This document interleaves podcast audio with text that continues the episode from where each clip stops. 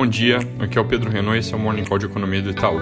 Dia bem cheio hoje do lado internacional, vou começar falando pelos Estados Unidos, que ontem tiveram bastante barulho com a postura do presidente Trump. Ele começou a flertar com a ideia de tentar adiar as eleições e disse que esse pleito pode acabar sendo o mais impreciso e fraudulento da história caso seja realizado no meio da pandemia.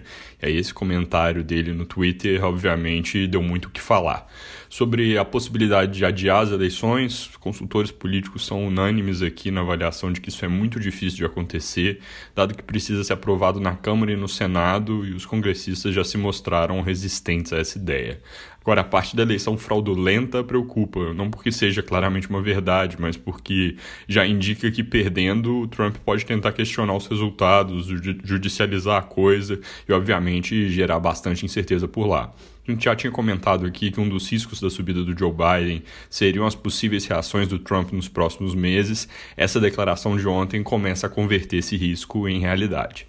Ainda nos Estados Unidos, novo pacote de gastos republicanos não andou no Congresso essa semana, não tem perspectivas claras de quando vai ser aprovado, mas mesmo assim, bolsas por lá na Europa em alta, puxada pelos resultados positivos das empresas de tecnologia americanas, Amazon, Facebook, Google, que divulgaram balanços muito melhores do que era esperado para o segundo trimestre. PIB europeu saiu mostrando queda de 12,1% no segundo TRI. Isso não vem como surpresa, porque os principais componentes já tinham sido divulgados, portanto o número não faz muito preço. Só comentando, entre os grandes países, a Espanha foi de longe o que mais sofreu, teve queda de 18,5%, veio seguido por França com 13,8%, Itália 12,4% e Alemanha, que é o bem menos, com recuo de 10,1% que a gente comentou ontem. Indo para a China, ontem teve reunião do Politburo, que é o principal comitê do governo local, costuma decidir as políticas econômicas, e a nossa leitura sobre o que foi discutido é que eles pretendem manter os estímulos à economia no nível atual, não aumentando esses estímulos, como poderia ser o caso. O indicador PMI de atividade na indústria por lá saiu hoje mostrando leve alta em julho, avançou um pouco mais dentro do território já expansionista, com composição positiva porque teve crescimento de exportações que vinham muito fracas. Mesmo indicador para serviços recuou um pouco, mas ele já estava num nível mais alto, enquanto o da construção ficou estável, que é boa notícia, dado que tinha preocupação que as enchentes que estão acontecendo na China pudessem machucar mais a atividade econômica.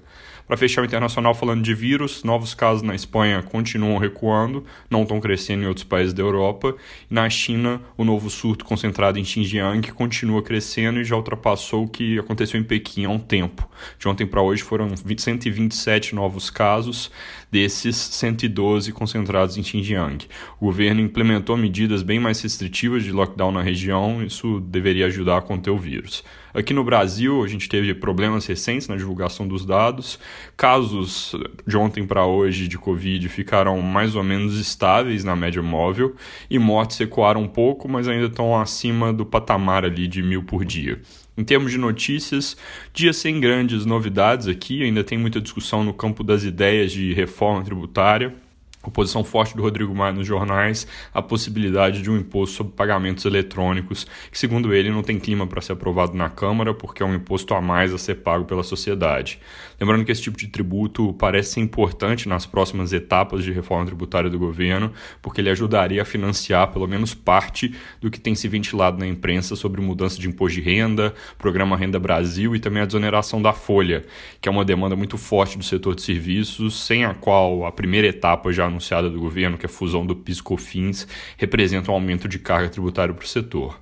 Retomada dos trabalhos na comissão mista da reforma tributária, que era para ter acontecido ontem, acabou sendo adiada, deve ser feita hoje às duas da tarde. Se a sessão acontecer mesmo, na semana que vem a comissão deve ouvir o ministro Paulo Guedes sobre a proposta do governo.